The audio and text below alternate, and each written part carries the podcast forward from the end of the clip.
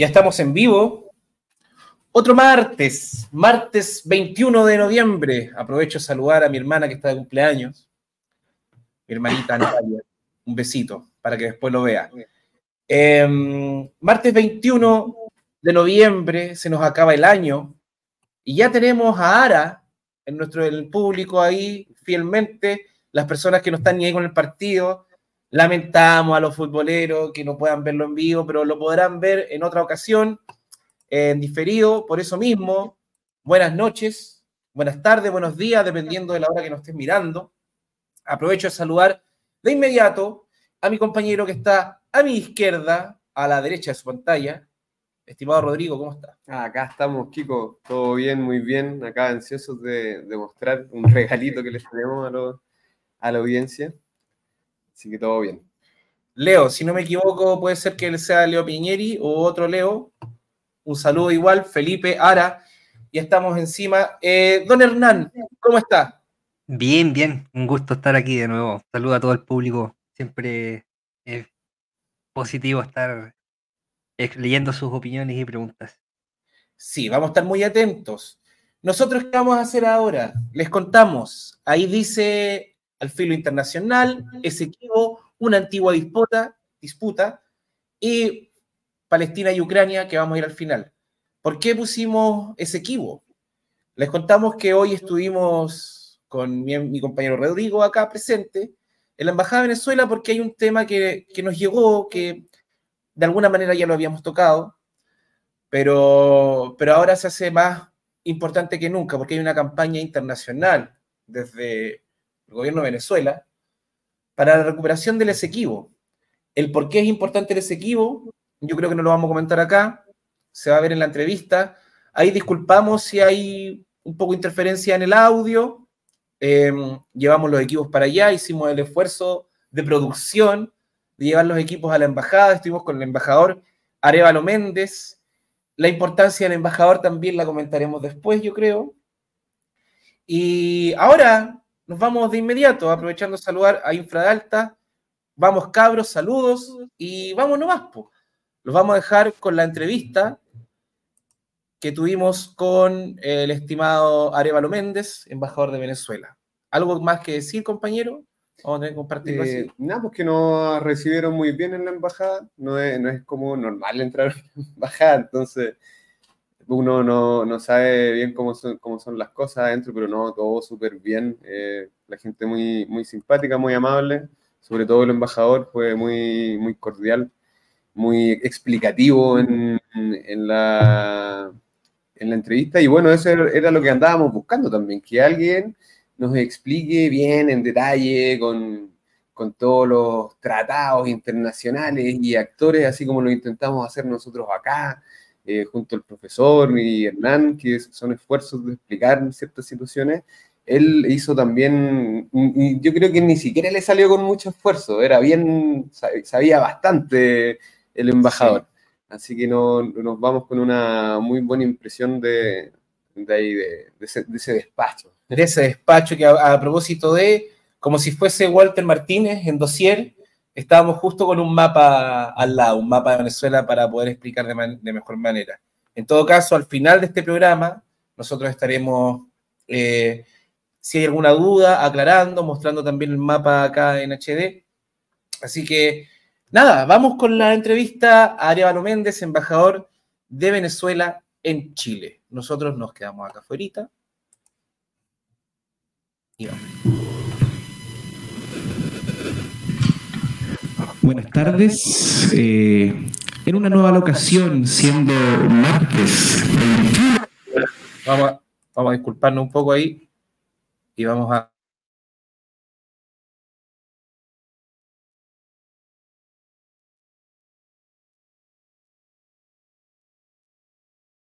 de, de noviembre, estamos se preguntarán por qué no estamos en nuestro eh, auditorio oficial, en nuestro auditorio habitual, y nos encontramos en este momento en la Embajada de Venezuela en Chile.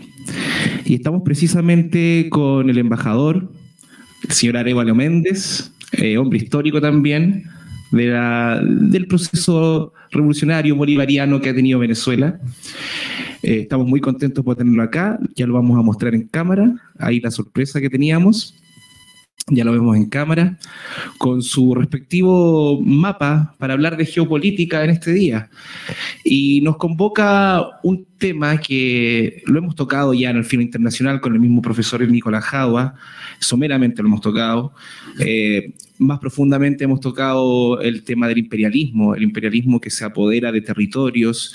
Eh, Inglaterra, precisamente, que según estudios tiene el 90%, el, 90 de la tierra habitable en, el mundo, al menos ha invadido, ha estado ahí Inglaterra. Em, el tema que nos convoca hay una campaña mundial por la recuperación, por la defensa del Esequibo. Vamos a explicar em, en esta entrevista de qué se trata todo esto, pero para aquello, a mi amigo y compañero que ya tienen en pantalla, el señor Rodrigo va a hacer una pequeña introducción para hacer la primera pregunta al embajador. Antes que, Rodrigo, embajador, ¿cómo está usted? Muy bien, muy bien y agradecido que se hayan hecho presentes en esta campaña que estamos iniciando. Eh, una campaña, por cierto, que tiene, imagínate, ya va para 200 años porque el libertador Simón Bolívar envió la primera protesta de, a Inglaterra, ¿no? Al Reino Unido de, Inglaterra cuando comenzó este proceso de invasión y despojo de nuestro territorio esequivo. Así es. Pues, muchas gracias, embajador, por, por recibirnos. Perfecto. Eh, muchas gracias, embajador, por recibirnos. Eh, estamos muy contentos de estar acá, apoyando siempre las causas justas. Eh, bueno, contarle a, los a la gente, como decía usted, embajador, que este es un, tema de desequivo que lleva 200 años. Eh, para esta parte del Cono Sur es muy poco conocido, la verdad, la situación.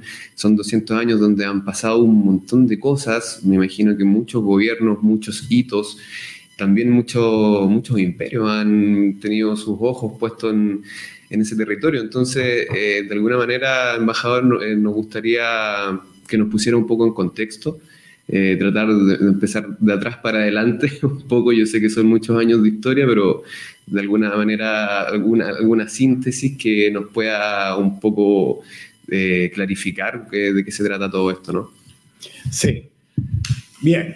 Eh, lo primero a decir es que este no es un conflicto exclusivo por causa de que Venezuela eh, propicia, retoma y siempre ha retomado el tema de nuestro reclamo justo sobre nuestro territorio. Nuestro territorio, porque ese territorio nunca fue de Inglaterra ni fue, ni fue de Holanda, fue siempre de Venezuela.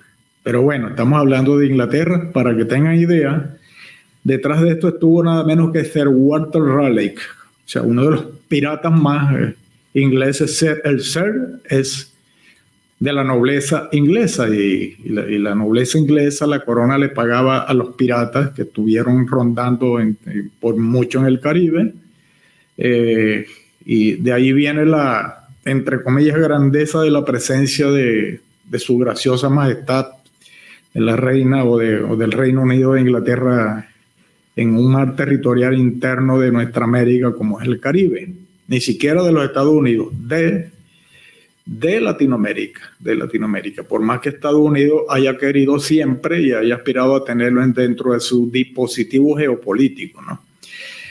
Bien, eh, quiero decirle que tenemos un conflicto exclusivo de Venezuela reclamándole a Guyana, porque y reclamarle a Guyana implica reclamarle a la injerencia de Estados Unidos y especialmente a Londres, porque siempre ha tenido, siempre ha tenido.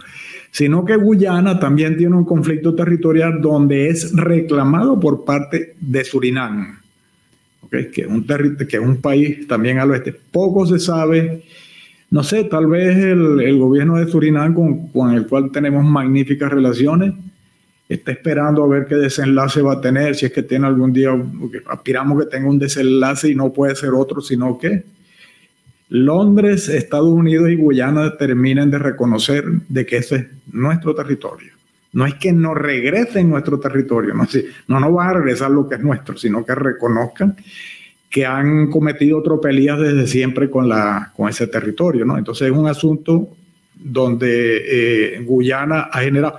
Yo comparo el caso de Guyana un poco con Israel,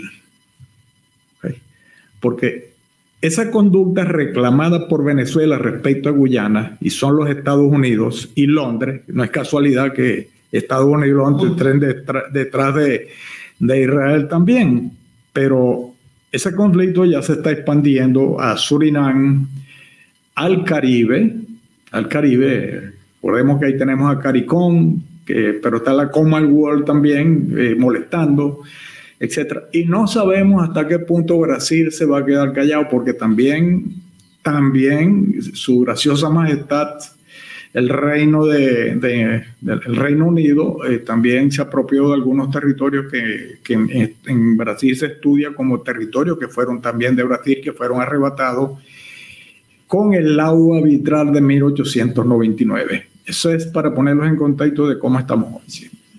Para hablar un poquito de aquel laudo arbitral para que sepamos eh, las, injusticias o, por decirlo de, una mínima manera, injusticias o, cómo puede haber sido un fraude arbitral, como mencionaban. Eh, ¿Quiénes estaban en ese, en ese arbitrio? Eh, ¿quién, tomó la decisión de que esta primera decisión histórica? ahí sí debo remontarme a la, al, al paseo histórico sobre todo esto, ¿no? Eh, desde el 19 de abril de 1810, cuando Venezuela se pronuncia a favor de, de la independencia, eh, ocurrió lo mismo que en Chile, un, grupo de conservadores, etcétera, para conservar los, los, derechos de Fernando VII, etcétera y tal.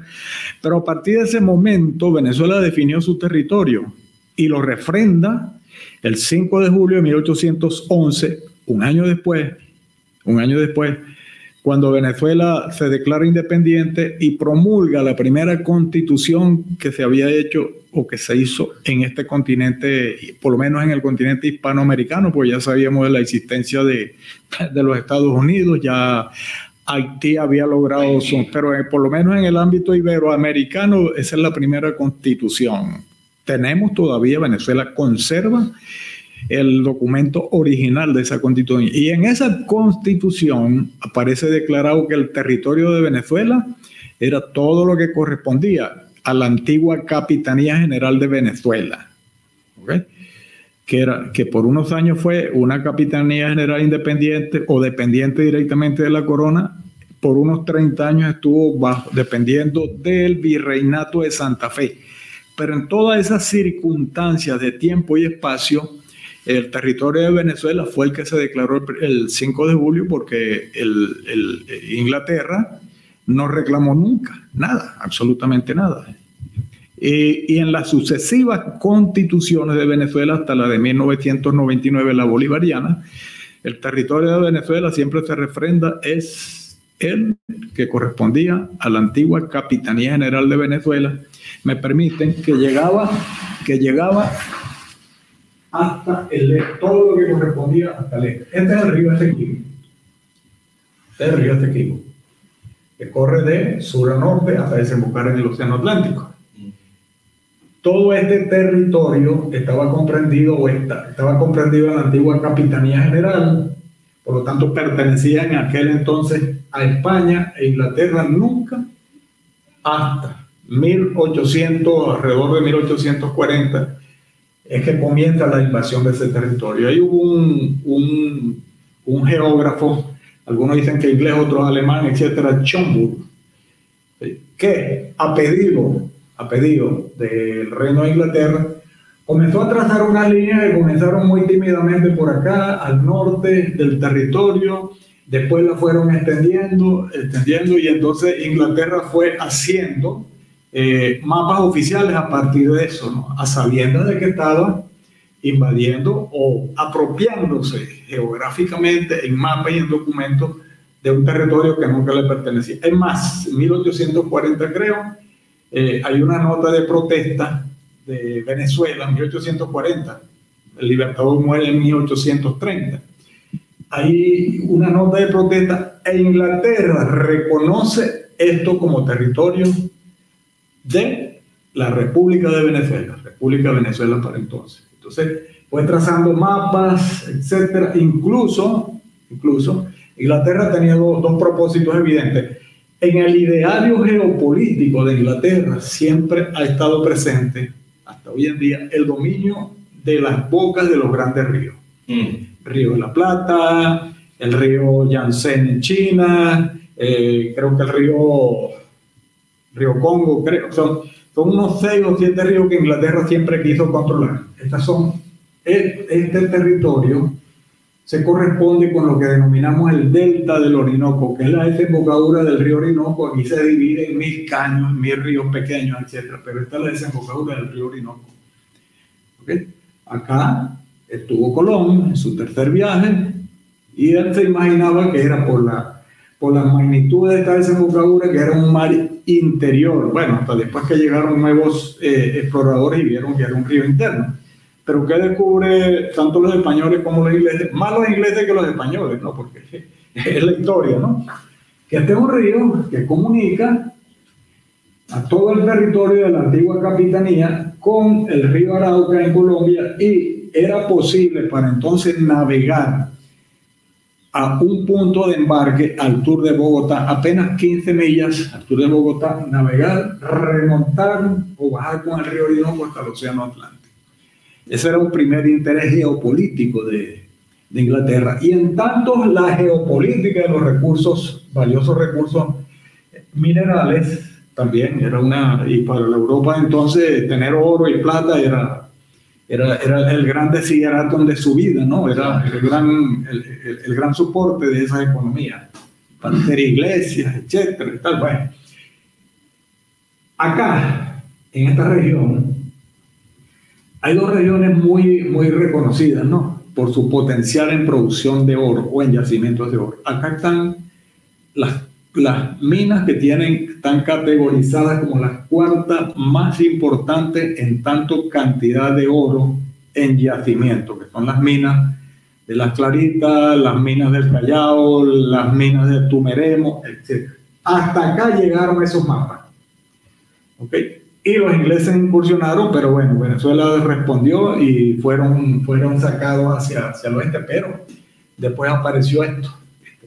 Este territorio, que está muy virgen todavía, pero ahí se sabe que hay coltán, que hay oro, que hay uranio, etc. Lo saben bien los ingleses, lo sabemos nosotros y lo saben también los brasileños, acá al sur. Por eso se despertó la, la codicia permanente de... Nosotros eh, nosotros no decimos que estamos pidiendo que, que Guyana nos regrese terri territorios activos, sino que se reconozcan nuestros derechos. Nuestros derechos.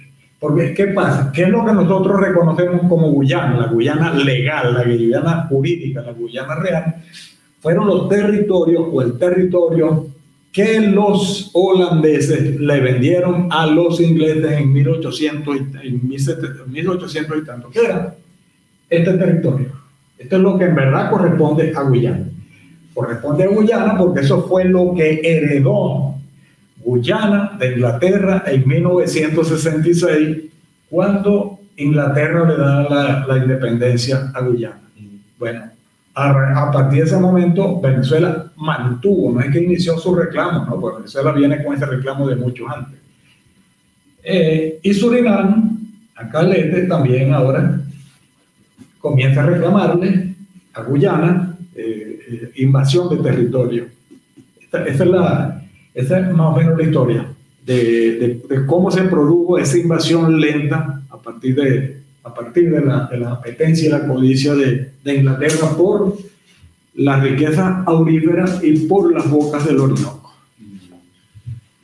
Sí, no, no se hace muy difícil entender eh, los intereses, las ambiciones de los ingleses porque es un guion, lo hemos dicho hartas veces, es un guion que se repite en cada continente.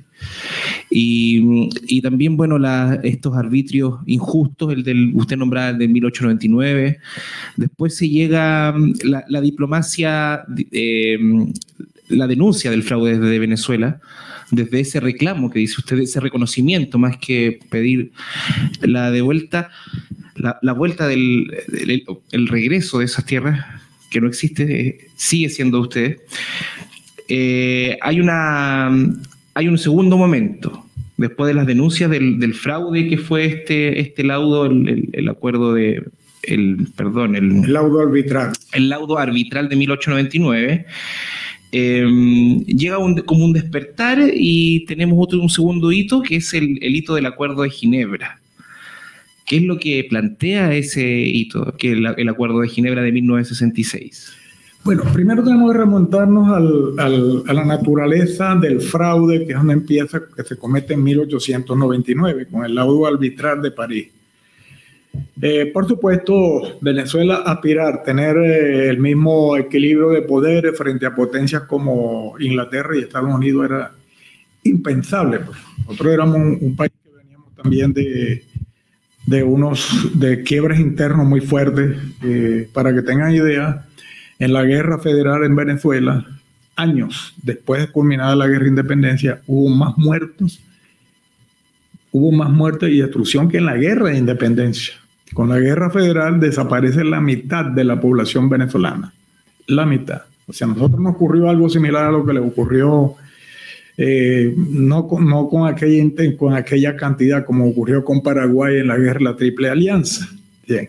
Ahora, eh, ¿qué pasa? Que en 1840 Venezuela ya hace un reclamo fuerte y empieza, empieza a, pulsar eh, lo que había entonces de organicidad internacional, que eran los tratados, los acuerdos, etcétera, pero no había, no había un organismo internacional conformado para tal, sino que los tribunales que se, se armaban para eso eran tribunales armados por los intereses de las grandes potencias.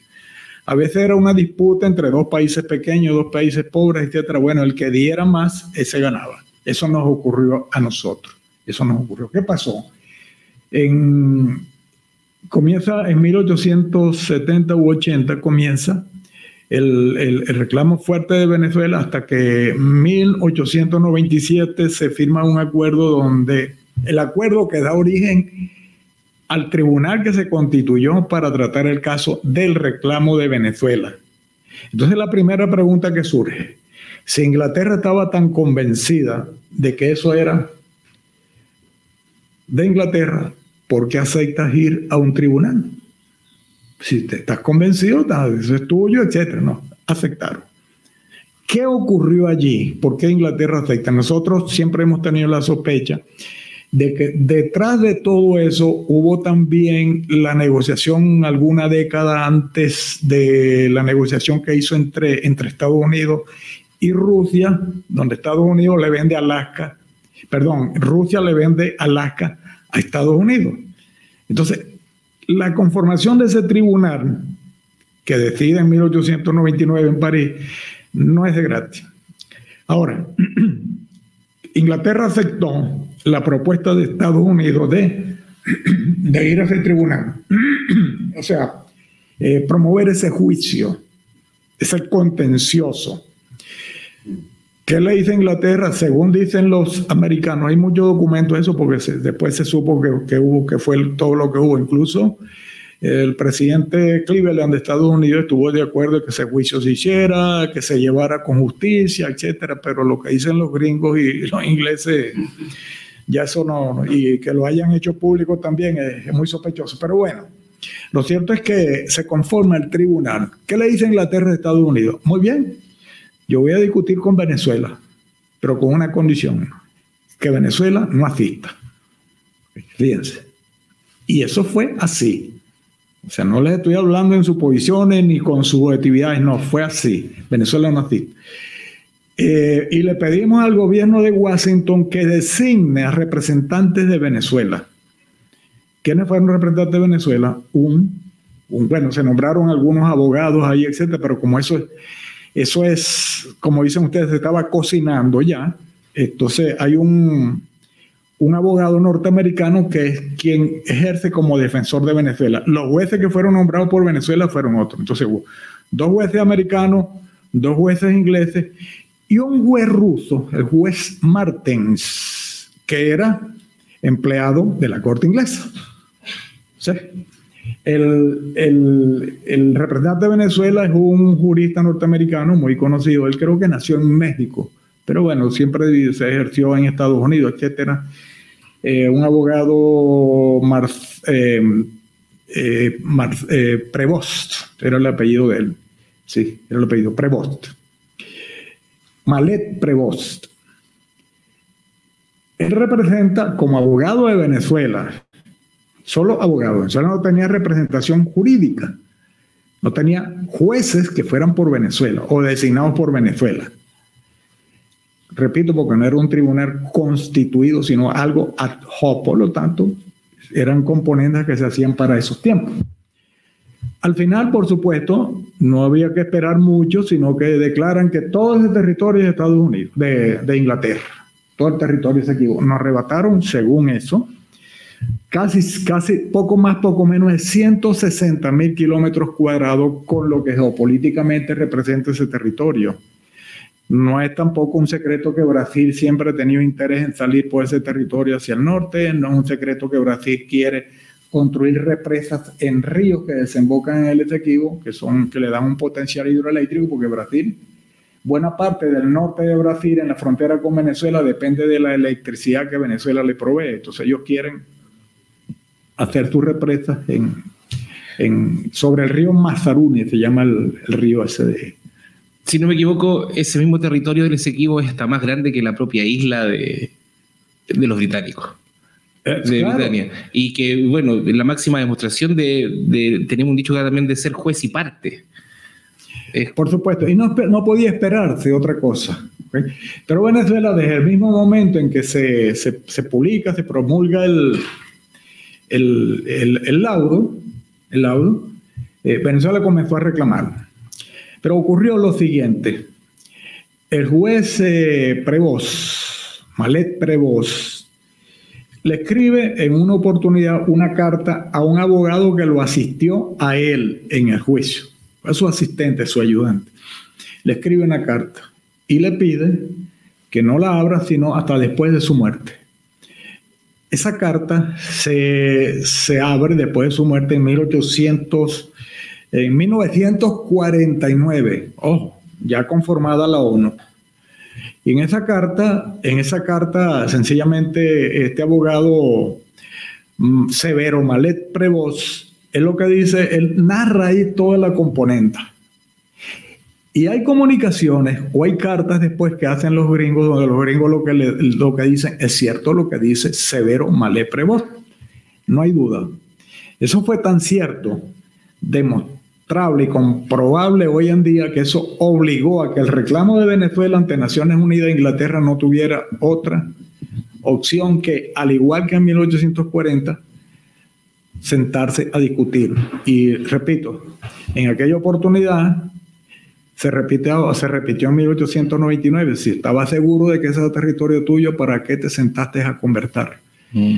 A partir de esa carta es que Venezuela hace reclamo, las Naciones Unidas entonces conmina a, a Inglaterra y a la entonces colonia de Guyana que, se, a que conversen con Venezuela. Pues. De ahí nace en esas conversaciones, en esa discusión, ese debate que duró cuatro años, es donde surge el acuerdo de Ginebra. Mm. Comenzó el 63 y bueno, también otro axioma jurídico es a confesión de partes, relevo de pruebas. Correcto. Las mismas partes confesaron. Eh, compañero, usted quería... No, a mí me llama, bueno, la atención, eh, bueno, yo creo que ya no me llama mucho la atención, pero eh, cómo van conformando la geografía, las decisiones del, mundo anglosajón.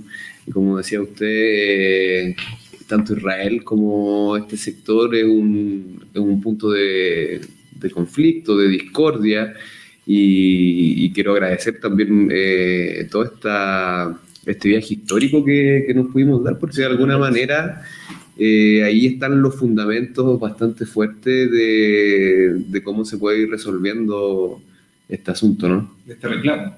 Justamente.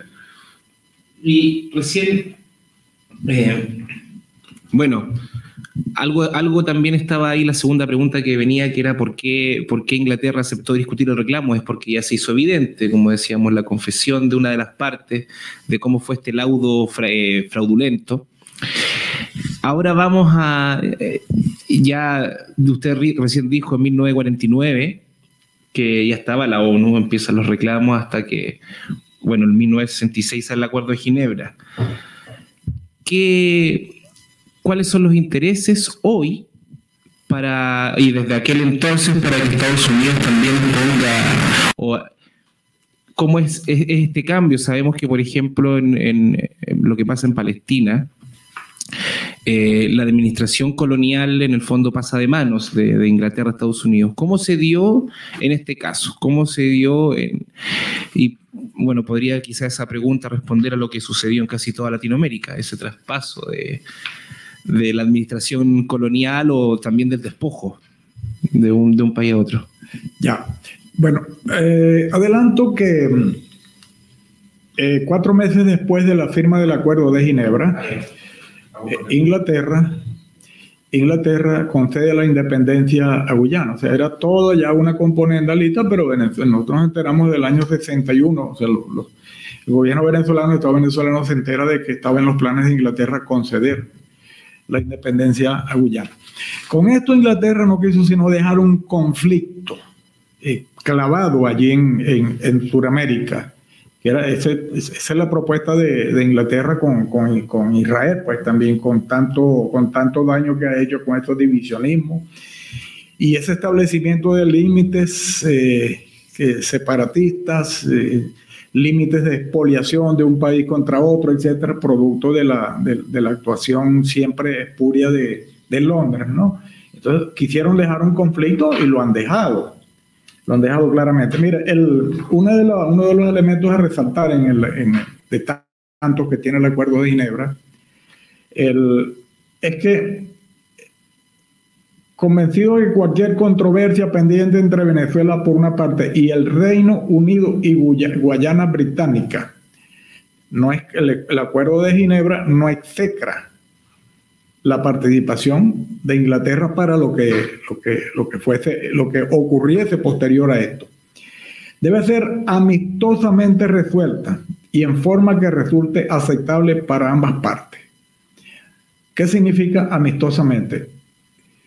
Si el, si el tribunal o la hoy la Corte Internacional de Justicia o cualquier otro organismo que legalmente y con justicia haga una, alguna acción sobre esto, no puede ser amistosa, porque o queda Venezuela enrabiada, como nos corresponde, o queda Guyana enrabiada. Entonces, el acuerdo de Ginebra tiene varias, varias virtudes, es que execra por completo, execra por completo la participación de cualquier, cualquier organismo internacional que se pretenda eh, inmiscuirse o con que se pretenda inmiscuirse. Eso es lo primero. Lo segundo es que eh, el acuerdo de Ginebra en el artículo dice eh, buscar soluciones satisfactorias para el arreglo práctico de, la, el arreglo práctico de la controversia. No hay arreglo práctico en juicio.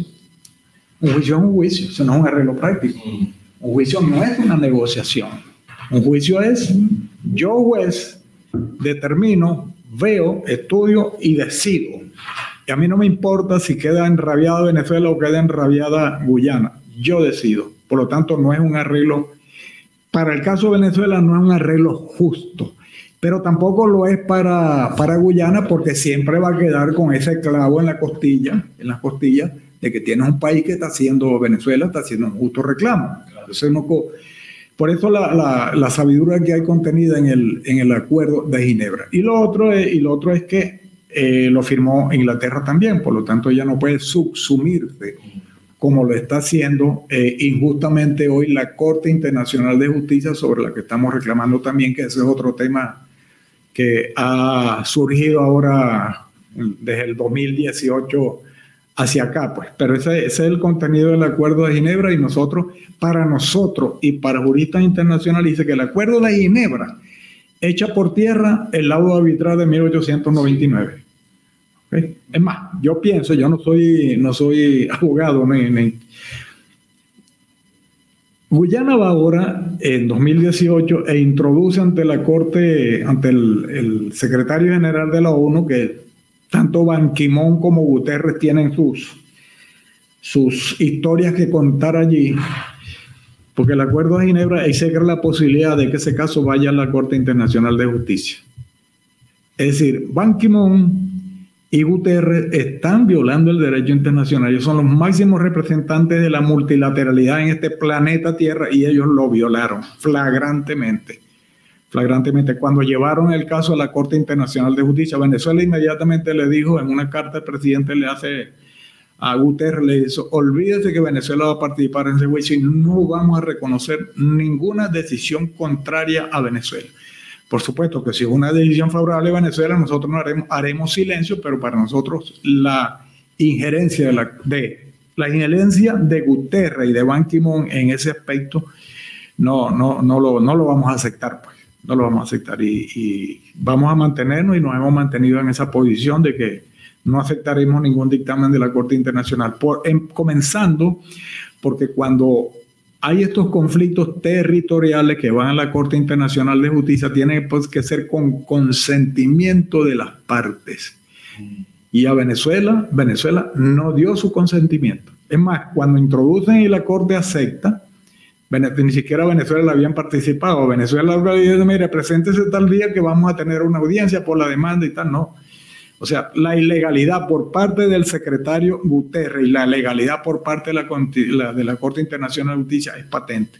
Venezuela no participa porque, primero que si la invitan a participar, también nos vamos a mantener en, la misma, en el mismo contexto. No vamos a participar de ese, de ese juicio. Y hay otro elemento importante a considerar en esto de la, del Acuerdo de Ginebra las cortes, los tribunales, para aceptar un caso, tienen que estar seguros de que hay un contencioso, de que hay una diferencia, de que el que demanda tiene razón, etc. ¿De acuerdo? Mm. Si la corte acepta, como aceptó, la, solicitud de Antonio Guterres, el, el, secretario general de la ONU, y le da entrada, le da cabida como posibilidad de un juicio, el juicio no ha comenzado todavía, le da posibilidad, es porque la misma Corte tiene dudas mm. de la validez de la, del, un acuerdo del laudo arbitral. Tiene dudas, porque si, si la Corte no tiene dudas, de ese laudo es, vicioso, no ha lugar. No ha lugar significa que continúa el status quo. O sea, continúa el despojo injusto. En el fondo, reconocen el fraude del laudo, el acuerdo del 63 de, 66 de Ginebra también impone cierta es un acuerdo que dice que no se puede que no puede venir otro, otra institución a, eh, a, inmiscuirse y en este sentido la institución es la Corte Internacional de Justicia, ¿cierto? Sí.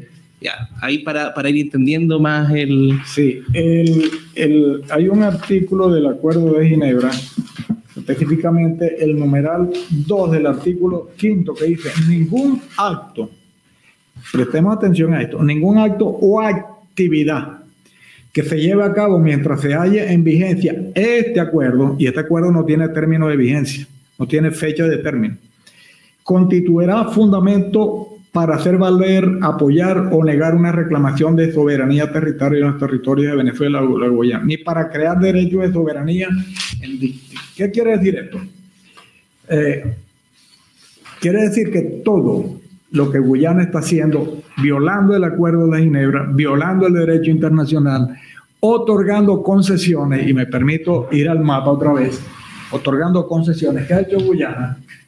Y hay, acá hay otra historia de política muy actual. Guyana ha entregado, eh, por supuesto, frente a su territorio, nosotros no, tenemos que poner eh, territorio marítimo, poner objeciones el problema es que está entregando concesiones y ya se, se comenzó a explotar petróleo frente a las costas del territorio. Este es un territorio marítimo en disputa. Esto no está delimitado. Bueno, han tenido la osadía. Claro, ha llegado varias, veces la, Armada venezolana y ha enganchado barcos de la Cherry y otras compañías y los ha remolcado hasta la isla de Margarita. Ahí está. Pero es violación flagrante me, está delimitado este territorio. Me hace recordar a las empresas privadas en Chile que con fines explorativos, explorativos explotan eh, yacimientos mineros. Se hace mucho. Y en este caso, ni siquiera, en este caso también están.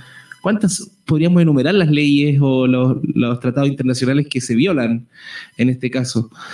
Em, bueno, ahí eh, en nuestro programa, cuando estemos en el estudio, ahí también vamos, nosotros hacemos ese trabajo siempre con el profesor Nicolás Java, cuando presentamos mapas, cuando presentamos también, en este caso, el, acuerdo de Ginebra, los, vamos a estar compartiendo en nuestro, nuestro Telegram, también en nuestro Twitter, para todas las personas que, que necesiten más antecedentes. Los tenemos ahí, los vamos a poner a disposición. Eh, la última pregunta, no sé si tú quieres hacer alguna antes de, hacer la, de yo hacer la última. Sí, sí, eh, hay algunas cosas que me gustaría que nos pudiese comentar, embajador, respecto de, eh, de la postura actual que tiene el, Estado venezolano y, de cómo de cómo arreglar esta situación, porque como que, como que esto está todavía flotando, hay muchas cosas flotando y, y de alguna manera llegar a un, a un buen puerto. Según lo que entendí, el Tratado de Ginebra hace que ninguna corte internacional deba inmiscuirse en estos temas. Eh, Guyana, al parecer, es lo que está promoviendo, y, pero también hay que hacer honor a lo, a lo que ya está firmado, ¿no? Entonces, en, en ese sentido, ¿cómo el Estado venezolano le busca esa, esta solución? no, para nosotros, en primer lugar, paz pero tenemos ahora un problema que es lo que está generando mucho ruido en el Caribe y en Venezuela, en Surinam, y es que eh, Guyana está entregado, su presidente y su, su, mando político y económico están entregados a la, a la ExxonMobil, por lo tanto al gobierno norteamericano. De hecho, el presidente anterior, que fue el que introdujo y el que anduvo allá y acá, es un ex empleado, ex empleado de alto nivel de ExxonMobil el presidente Granger. Y este, este también fue puesto ahí por ExxonMobil. De hecho, hay un libro que está circulando de un ex ministro guyanés, donde él reconoce que hace unos cuatro o cinco años la ExxonMobil entregó 18 millones de dólares al gobierno guyanés para atender las asesorías legales en, con la, ante la demanda ante la, la Corte Internacional de Justicia. A ver, confesión de parte, ¿no? Confesión de parte. Ahora, eh, ¿a qué nos retrotrae esto? Miren, en 2014 viene el golpe de Estado que, que depone al entonces presidente de Ucrania. Rusia ya sabía lo que venía. Y tanto sabía, tanto sabía que no se interesó a partir de ese momento en poner a funcionar el Nord Stream 2, sino que fue andando lentamente, etcétera, jugando al cuidado, ¿no? Como, etcétera. Pero pocos meses después del golpe de Estado, ya estamos en 2015, pero creo que fueron unos cuatro o cinco meses después del golpe de Estado en Ucrania, que Obama declara a Venezuela, imagínense esto, se lo voy a, se lo voy a anunciar textualmente, declara a Venezuela una amenaza inusual y extraordinaria para los Estados Unidos. Cuando uno ve esto, ya uno empieza a hilar el 2015, etcétera, después viene en la aplicación, cuando llega Trump al poder, que es cuando comienzan entonces a aplicar fuertemente en 2015, 2016, cuando comienzan a cerrar la posibilidad de que Venezuela explote más petróleo.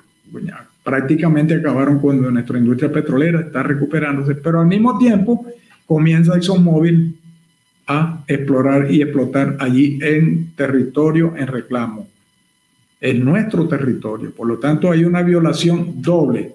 Perdón, hay, o sea, esto es una panoplia demostrativa de que hoy en unilateralismo, la jurisdiccionalidad internacional, etcétera, eso, se, eso lo mandaron al tacho, de, al tacho de la basura, ¿no? ¿Por qué? Primero, el secretario general de la ONU viola el derecho internacional cuando llega, lleva a la Corte Internacional de Justicia, porque el Acuerdo de Ginebra lo dice muy claramente, que este es un asunto entre dos países. Este no es un asunto del multilateralismo eh, gerenciado de la, mm. desde, la, desde la es la primera violación. La segunda violación es que Guyana la hizo móvil, por lo tanto, Estados Unidos están irrespetando el acuerdo de Ginebra. ¿De acuerdo? Y hay, un, y hay una, tercera, una tercera violación del derecho internacional por la exploración de esos Mm. de esos yacimientos en territorio que para nosotros es venezolano. Y si no lo fuera hoy, hoy lo va a hacer a futuro.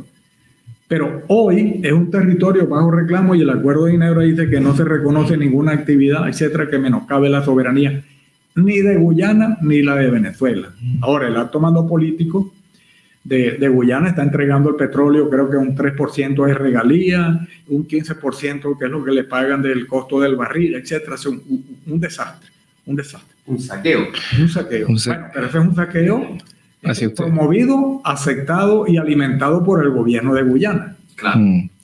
Sí, como, bueno, ese tipo de, gente obtusa, le decimos yanacona también algunos, cuando los propios gobiernos eh, abren o dejan sus recursos en las manos de, otros, de otros países. También la historia eh, eh, la tenemos muy patente de cómo, de cómo Estados Unidos, y bueno, el jardín que llama Joseph Borrell, el jardín de que hablan siempre, de cómo hacen leyes, ellos ah, inventan las reglas a su convenio, pero también para su convenio las rompen cuando quieren. Eso, eso lo hemos visto también casi como un guion que se repite. Eso es lo que denomina la derecha y la extrema derecha de, mundial, ¿no? De, un mundo basado en reglas. El mundo basado en reglas, y, y porque ellos son el jardín y nosotros somos la selva el jardín muy ordenadito, pero que, bueno, lo, lo, riegan con, agua nuestra. Para ir cerrando, estimado embajador, que ha sido una conversación muy interesante. Eh, ah, pasamos el aviso que también dentro de poco va a haber una conversación de, nuestro querido profesor Nicolás Java, que como ustedes también saben tiene, tiene su medio de comunicación, Radio Portales, uno de los fundadores de Radio Portales en Valparaíso. Para ir cerrando, qué esperan los venezolanos y el Estado y quiero que nos cuenten también un poco del referéndum del 3 de diciembre. Ya, bien. Mira, el, el referéndum es porque nuestra constitución, eh, la constitución bolivariana, eh, propuesta y promulgada por el, por el comandante Chávez, eh, habla de, de una democracia protagónica y participativa y artículos después, la Constitución habla de que los asuntos trascendentales para los intereses del país deben ser sometidos a consulta. Eso es lo que está haciendo el presidente Maduro. Hoy día no tenemos un asunto, o sea, geopolíticamente un asunto más trascendental que tratar de recuperar nuestro territorio. Y por eso se lleva a referéndum con las cinco preguntas. Y una de las preguntas, creo la tercera, que eh, está muy clara y taxativa, que el, el, en esta votación, en esa pregunta, lo que se le pregunta al pueblo si está de acuerdo en que el gobierno, no el Estado venezolano no acepte ir a ninguna corte ni a ninguna jurisdicción internacional, sino basarnos en el Acuerdo de Ginebra. Por supuesto, las cinco preguntas, eh, estamos propiciando que el, que el, pueblo se manifieste cinco veces sí. ¿Okay? Favor de las preguntas. Las preguntas están hechas en términos de, que la, mayoría, hay quienes no están de acuerdo, etcétera, bueno, responderán que no. Pero la, la manifestación que tuvimos este domingo, anteayer, de, con lo que llamamos el simulacro, un ensayo para probar los sistemas, el voto nuestro es electrónico, están funcionando a la perfección, funcionaron a la perfección, pero más de 3 millones en, en, claro, una cantidad reducida de centros. Apenas funcionaron, creo que una tercera parte de los centros que normalmente funcionan para alguna elección, sea de presidente, del Congreso Nacional, de la Asamblea Nacional, de gobernadores, etc. Entonces, la afluencia fue masiva. Entonces, eso, eso está despertando nuevamente al venezolano de que este es un asunto donde no puede haber cortapisas ni, ni visiones interpretadas, etc. No, estás con tu país o estás contra tu país ahí hay que hacer un poco, no, es que se sea radical, no, que es una realidad. Si tú vas a ese, o sea, si el venezolano o algunos venezolanos van a ese, a ese referéndum y dice que no están de acuerdo con que Venezuela es, eh, rechace la participación de organismos internacionales, ni están de acuerdo con las otras una u otra pregunta, bueno, ya tendremos claridad de quiénes son la mayoría en Venezuela, si son los que pretendemos recuperar el territorio para nosotros, o dejarlo bajo, bajo la ida de, del Estado venezolano, o de la nación venezolana porque es nuestro. Nuestro reclamo es que es nuestro. Mm. Es nuestro. Entonces ahí vamos a ver cómo, cómo dicen, cómo se baten la, cómo se cuestan las habas, ¿no? En, mm. ese, en este repero importantísimo. Esperamos que haya una participación elevadísima a favor de los cinco sí una renovación del soberanismo, podríamos decir. Una, una, renovación de ese espíritu. Eh, había hay analistas muy interesantes también a través de video que, que, hacen mucho hablar de geopolítica en estos términos. Mencionaban el Esequibo como las Malvinas venezolanas. Eh, lo único que queda de nuestra parte es esperar de que el imperio retroceda todo lo que tiene que retroceder en nuestros territorios, si queremos defender nuestros territorios, que hace, que hace un portaaviones gringo en, el Medio Oriente, que hace otro cerca de la isla de Hong Kong, que hacen ahora acá en el Esequibo, bueno, eh, ya hay bastante para, para, sacar material de ahí de qué es lo que hacen y, y, qué significa eso para nuestros pueblos. Para nosotros es una invasión, es saqueo, y eso, es no respetar la soberanía de los pueblos ni la autodeterminación de los pueblos. En ese sentido, le deseamos la mejor de la suerte al hermano pueblo venezolano. Eh, insistimos, estamos muy, muy contentos de estar acá, no lo esperábamos. Eh, también eh, con el comandante de atrás, un orgullo también. No sé, compañero, algo que decir para despedirse del querido Arevalo Méndez. Sí, eh, es una pregunta que no tiene mucho que ver, la verdad, con este tema. Embajador, algo, algo lo investigamos y supimos que conoció de manera muy cerca al comandante. La verdad es que es una pregunta fácil, como una pregunta más tierna, la verdad.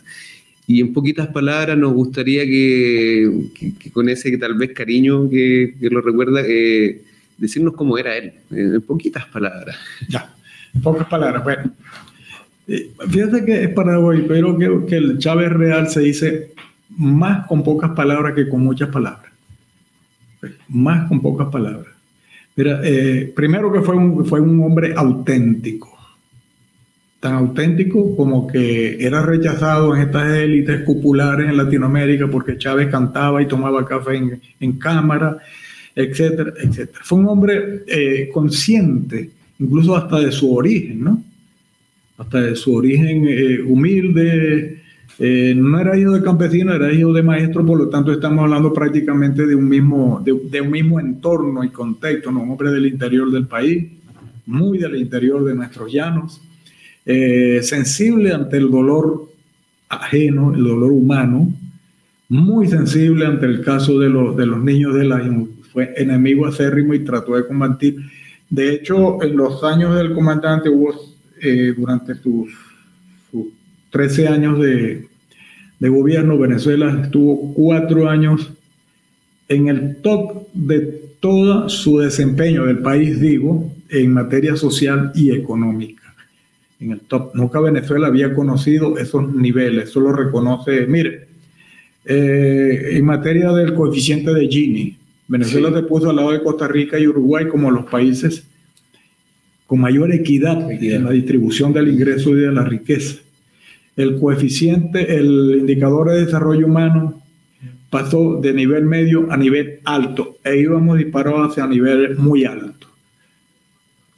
Bueno, todo eso en, boca de, en boga de un presidente que no venía de las élites, que no venía de las empresas, que no venía de, eh, que era un, venezolano de, a pie, del monte, no del no jardín, sino del monte, eh, sensibilidad, un hombre muy conocedor de todo el contexto nacional e internacional, un hombre que venía de la, de, que, se abalanzó, pues, incluso de su misma eh, condición de militar profesional, eh, recorrió el país, conoció el país, de allí nace esa, ese amor y esa pasión de él por Venezuela y por Latinoamérica, porque si lo vemos desde, esa, desde ese eh, perfil también, bueno, UNASUR, el ALBA, el CELAC, Petrocaribe, todo eso nace como una, una vocación de servicio de entrega, es lo que llama Noam Chomsky el Estado generoso, ¿no? Capaz mm. de, atender a su gente y capaz de entrelazarse en la madeja de relaciones internacionales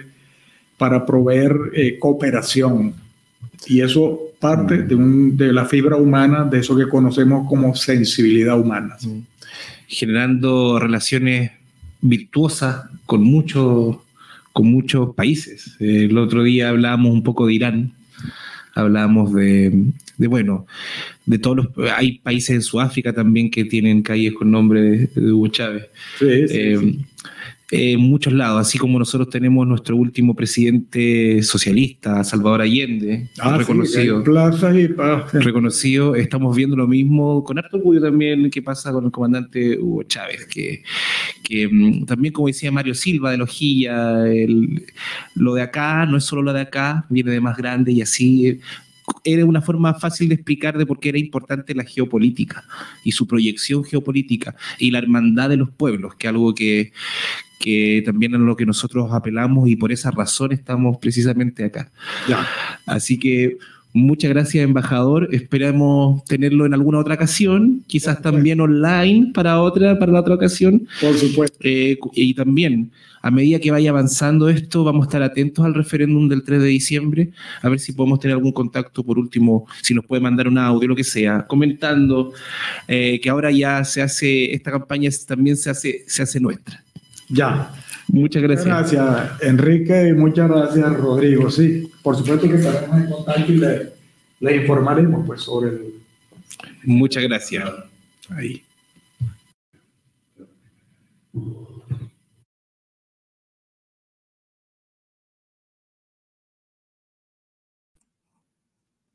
Muy buena entrevista, estimados. Volvimos, volvimos. Estamos acá. Eh, nos escuchamos, ¿cierto? No, no se escuchó nada.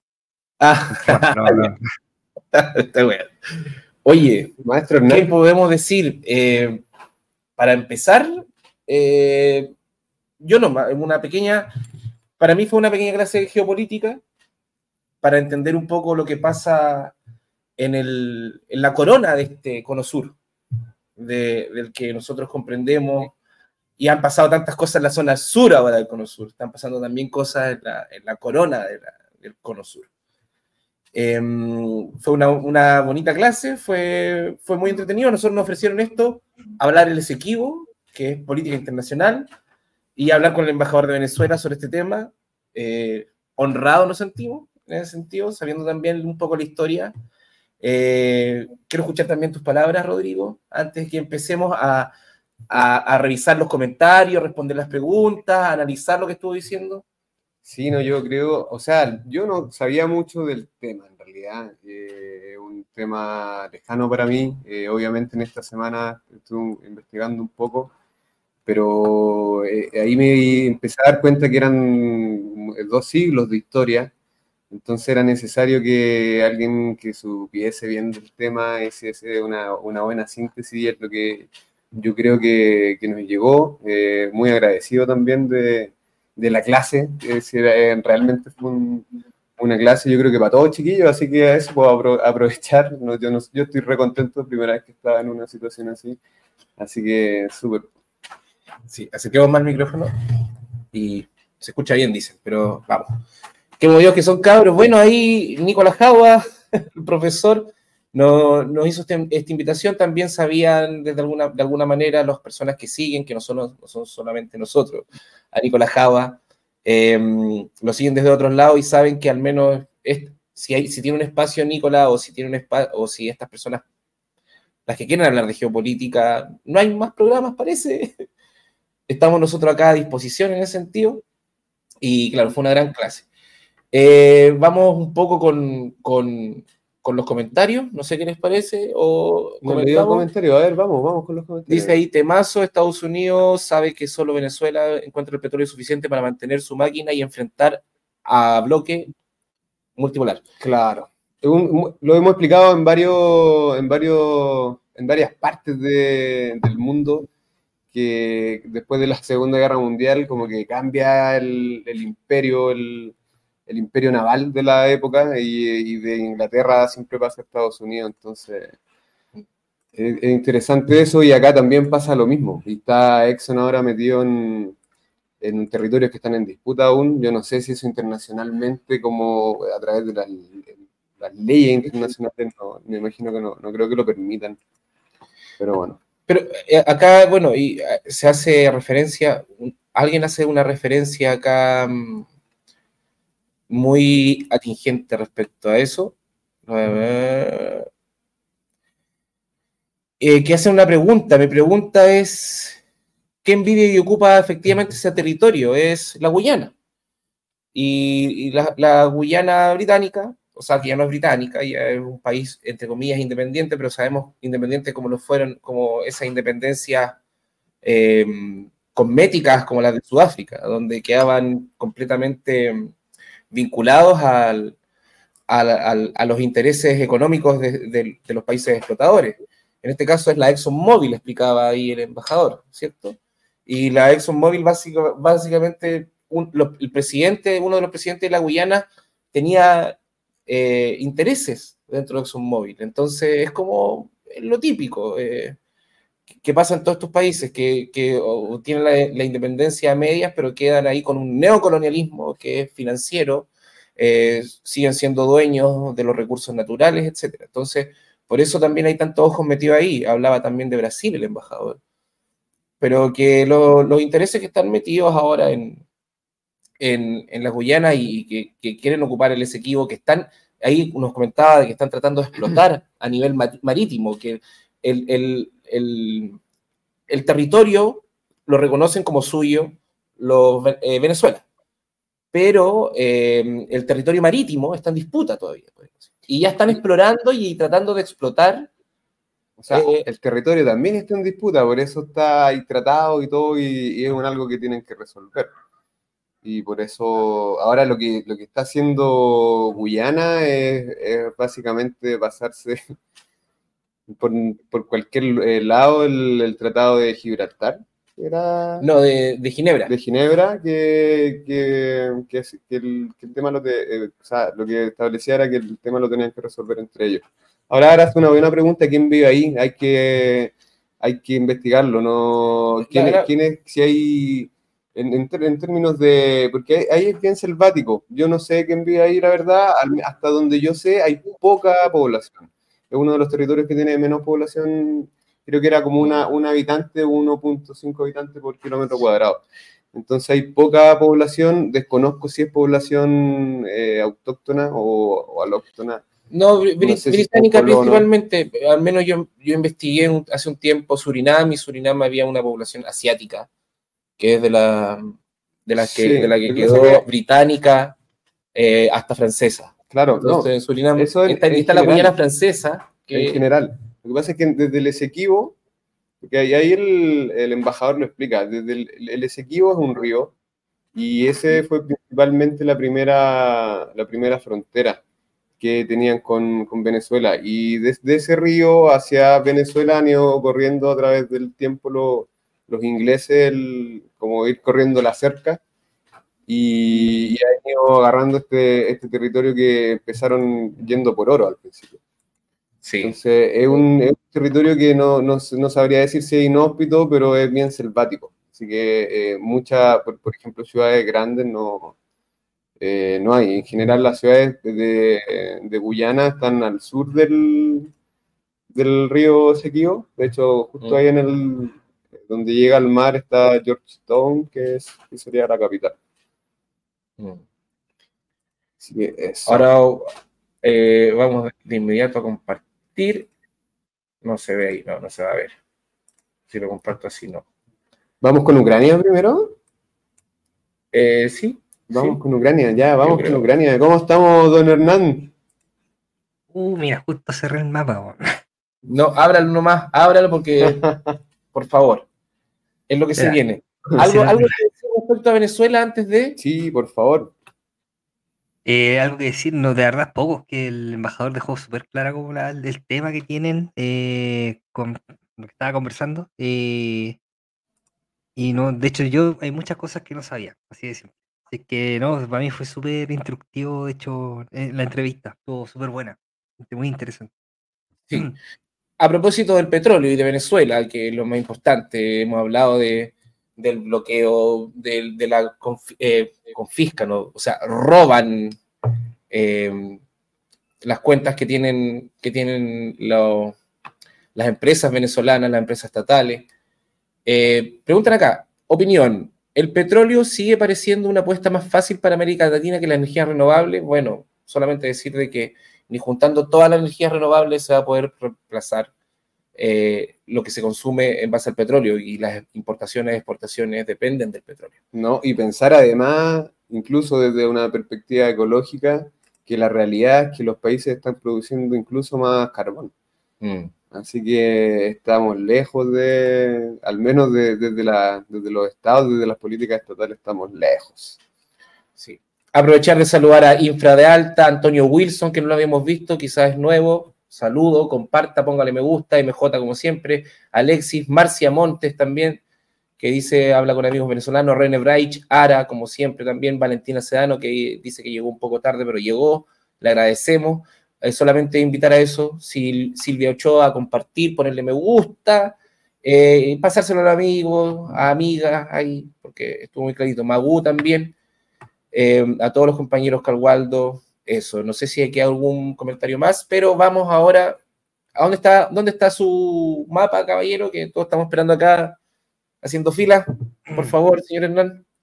déjame compartir Don Hernán. Eh, pantalla. No necesito sonidos. Eh, la verdad es que hace tiempo no mostrar el mapa de Ucrania. Bueno, no ha cambiado nada, básicamente.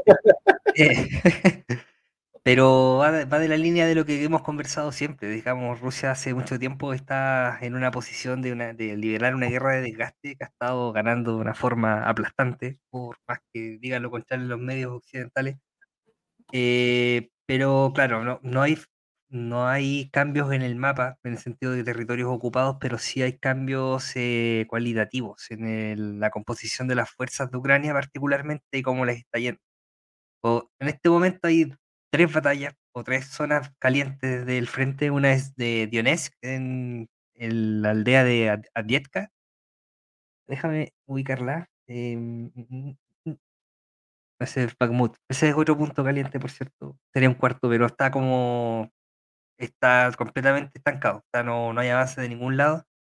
Y el, la principal ofensiva rusa estaría en el lado de Avietka, ya que es una posición, deja ver si la puedo encontrar en el mapa, en el mapa con alguna rapidez. Em, espera. Creo que era aquí, sí. Esa aldea que está, estoy mostrando ahí, Avietka es una eh, fortaleza ucraniana que fue construida después de la batalla de Debaltsevo en 2015, si mal no me equivoco. Eh, la batalla de Debaltseve fue la que le permitió a los eh, rebeldes de, de, las repúblicas independientes de Lugansk y Donetsk, eh, digamos, mantenerse vivos. derrotó a las fuerzas ucranianas del momento y, digamos, estabilizó el frente. y en ese, desde ese entonces, 2015 por lo menos, los ucranianos estuvieron fortificando esta aldea. Y desde acá, como está al lado de Donetsk, está acá al sur, podían bombardear todos los días con morteros o cosas así. Es mucho más fácil de usar. Y hasta el día de hoy siguen haciendo. Eh, esta debe, ser una de las posiciones más fortificadas del frente, por cierto. Eh, por ende, igual es una, va a ser una batalla como lenta, una batalla de posiciones, que de momento los rusos la están ganando, pero lo personal yo creo que no va a terminar con una toma de la ciudad pronto, porque llega, llegó, ya, llegaron ya las lluvias de otoño y ya viene el invierno. Eh, estamos cerquita de que empiece el invierno. Así es que mm, es posible de que si hay movimientos de nuevo, se reinicien en enero, enero, febrero. Hernán, ¿Mm? ¿estos movimientos de tropas están, se producen también con, con hartos blindados como se estaban haciendo antes o, o, ya tienen poco y lo están cuidando como huesos santos? No, los ucranianos tienen, le quedan vehículos blindados, pero no como le quedan Bradleys, muchos. Eh, todavía siguen enviando Bradleys a Plaza Bradley, eh, donde siguen decorando, siguen añadiéndose a, los adornos navideños del lugar. Em, pero el tema es que, claro, ya les quedan bastante menos. Digamos, las pérdidas ucranianas fueron salvajes durante la, la, fase de ofensiva, 40.000 muertos, más de 600 tanques destruidos. Eh, fue como bien si es que no me quedo corto, porque parece fue mucho, mucho más el material que se le pasó a Occidente a Ucrania. Eh, y se está empezando a notar ya del hecho de que Estados Unidos hace alrededor de un mes, mes y medio, está dándole mm, resabios minúsculos de, de ayuda, ¿ya? De hecho, hace poco se anunció que iban a, a, dar 3 millones de rondas de tiro de fusil. Eso, haciendo los cálculos, equivale a 15 balas por soldado, más o menos. Así es que ya pueden hacer los cálculos más o menos de, lo que representa esa ayuda. Eh, los ucranianos se están quedando sin munición, eh, ya no pueden contestar los ataques rusos que, antes lo hacían, digamos, eh, lanzaban salvas de artillería, cosas así, ahora está mucho más reducido. Se reduce algunos puntos del frente, como Advierka, más al sur, ah, Artemios. Si mal no recuerdo, era por aquí, creo. Bueno, mm, ahí se me confunden un poquito. Ya, pero mira, eh, eh, fotos. La foto, la primer eh, reportaje del Times, del Time. ¿Mm? mirando, mirando al horizonte, Zelensky. Ah, ya, ya, ya. Como héroe. Está haciendo una cuestión artística, ya. ¿Cierto? como héroe, así, con la gente abajo, una, un árbol así, bueno, en su cara. Después lo ponen como mirando hacia el lado, cuando parece que hay problemas. Y ahora ya lo dejaron básicamente, así era, así era al principio. Mira, este bueno es bueno. Mira, y mira los ojos, se le resaltan los ojos azules. Y siempre hacen eso, si es una wea típica. ¿Y cuál es la de ahora? La Time. Y no, y, espérate, la, Time La Roja ahora, que lo dejan básicamente como un Hitler. Un Hitler abandonado. Esa, es la serie de Netflix de Zelensky. Existe una serie de... Ah, es una broma, una broma pesada en redes rusas. ya, ya. Vámonos. Eh, vuelve vuelve a, la, revista del Time. Vuelve al Time. Al Time. Ya. No, pues Time, pues.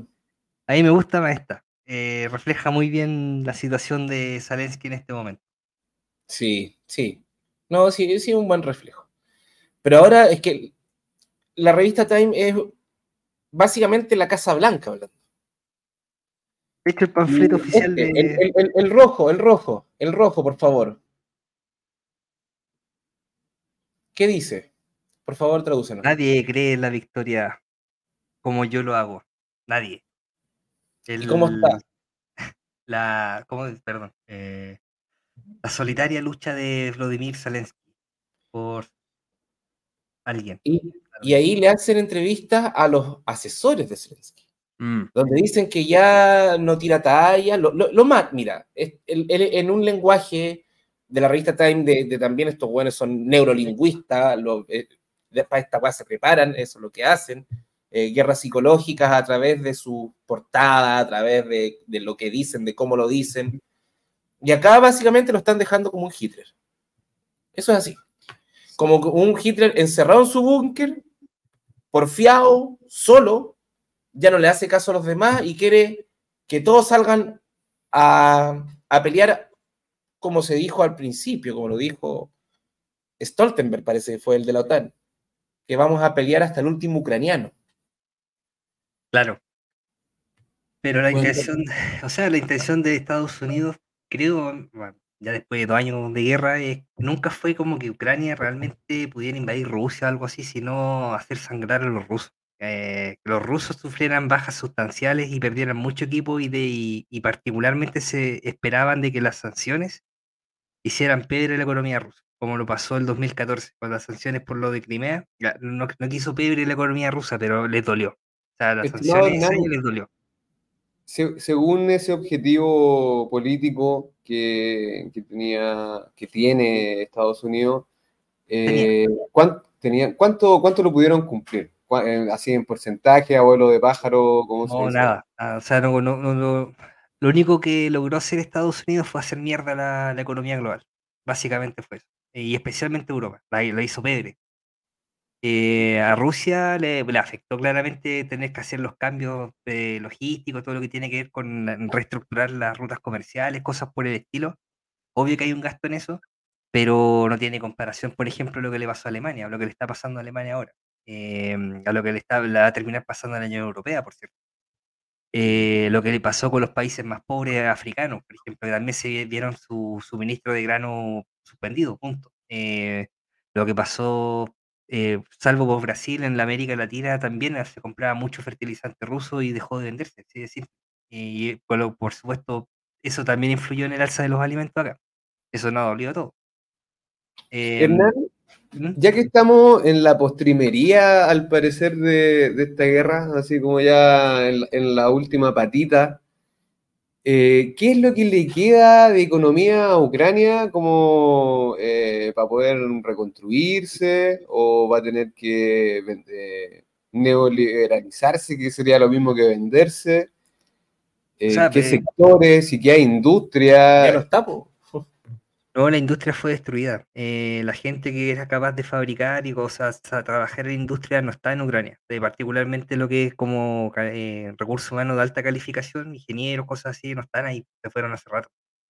La población bajó de 45 millones a 23 millones, la mayoría se fue, 500.000 muertos, em, mm, mm, o agrego otros 300.000 heridos, va a un millón de bajas más o menos, heridos con, digamos, mutilaciones. Eh, no, la, situación de Ucrania es, paupérrima. Y lo otro es que están su ejército, en, mira, ya igual desde hace tiempo se dice que va a colapsar, va a colapsar. Eh, yo creo que va a tomar su tiempo en un colapso, ya, porque los ucranianos han demostrado que son muy, muy porfiados para pelear.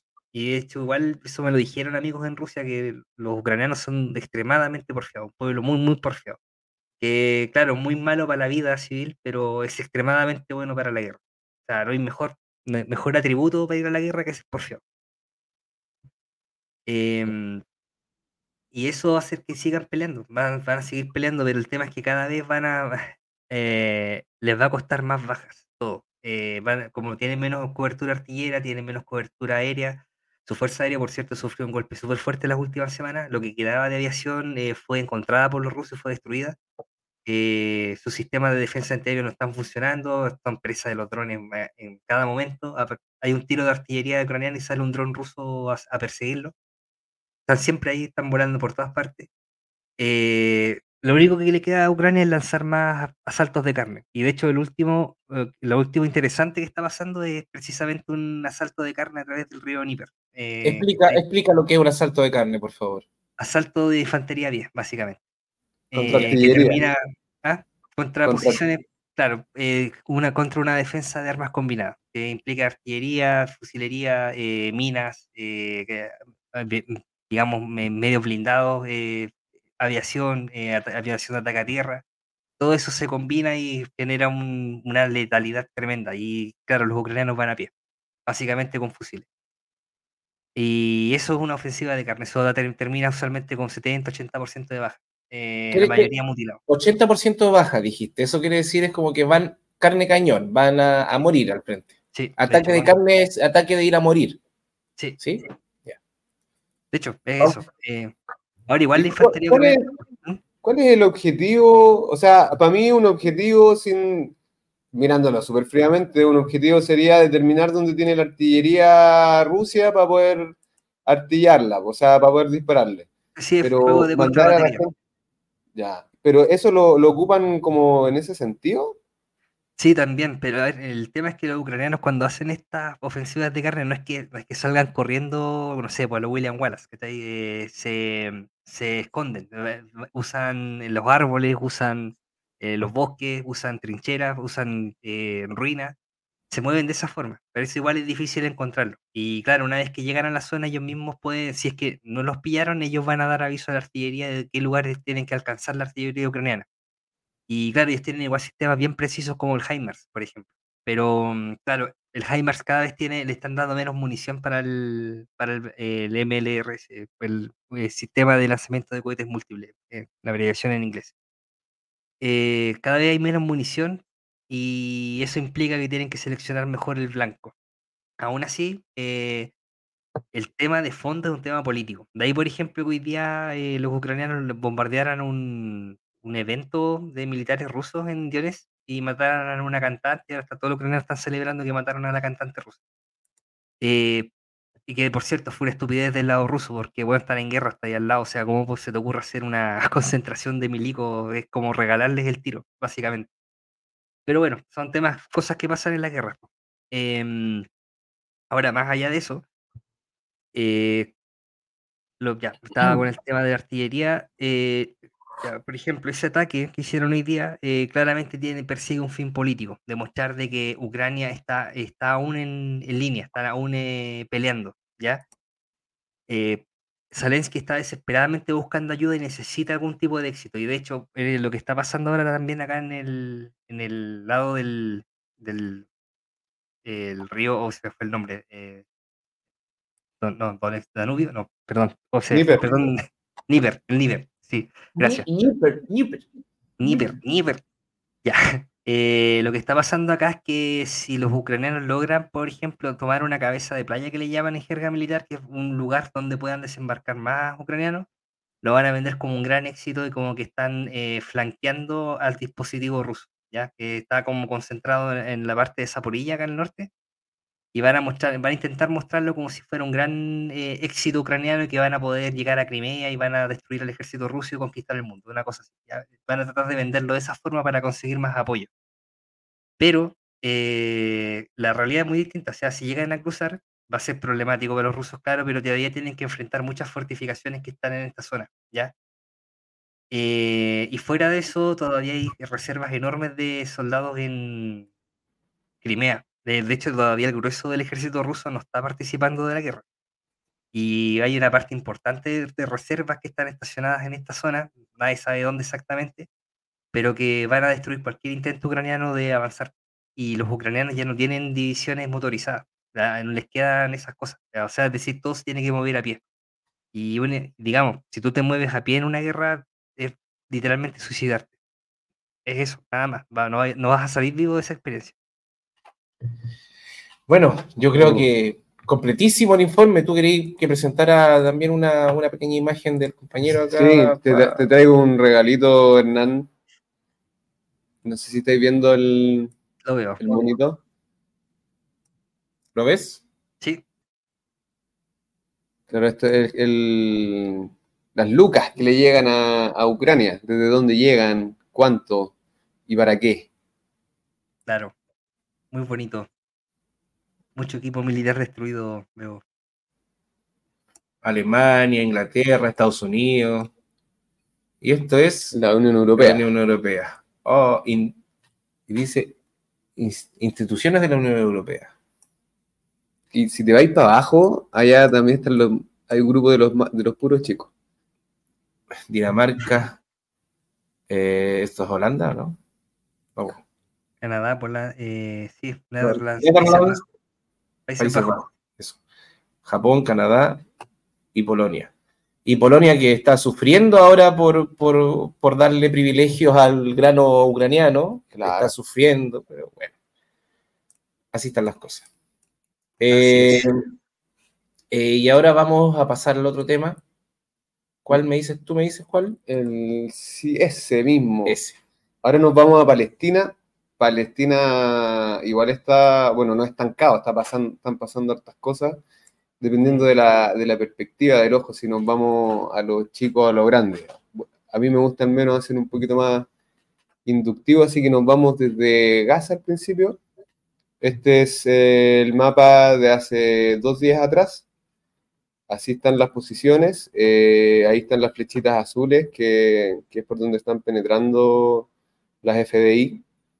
Eh, en general sigue pasando lo mismo. eh, harto, eh, blindados han sido destruidos eh, y harto, hartos soldados también están atacando, están haciendo una buena, una buena defensa de, guerra, guerrilla urbana. y, y partiendo desde el punto de vista que este no es lo principal de la guerra, sino que son los túneles. Pero ya podemos observar que las FDI están entrando a Gaza City, propiamente tal. Ahí, por ahí. Por ejemplo, claro, Porque esto es, es- es lo externo acá. Acá está lo más. Claro, solo es urbano. No urbano, fácil. Oye, igual, esto, eh, esto- esto ya es los lados más urbanos. así es. Eh. Entonces ya se están dando eso- esas batallas buscar el centro de la ciudad. Quería agregar algo. Sí, hay, o sea, hay, hay informes eh, de que las bajas israelíes, pero no son, no son ni cagando 64 soldados muertos. O sea, Mm. Imposible. Pero los informes que he estado viendo hablan de cerca de 3.000 muertos y 12.000 heridos, más o menos.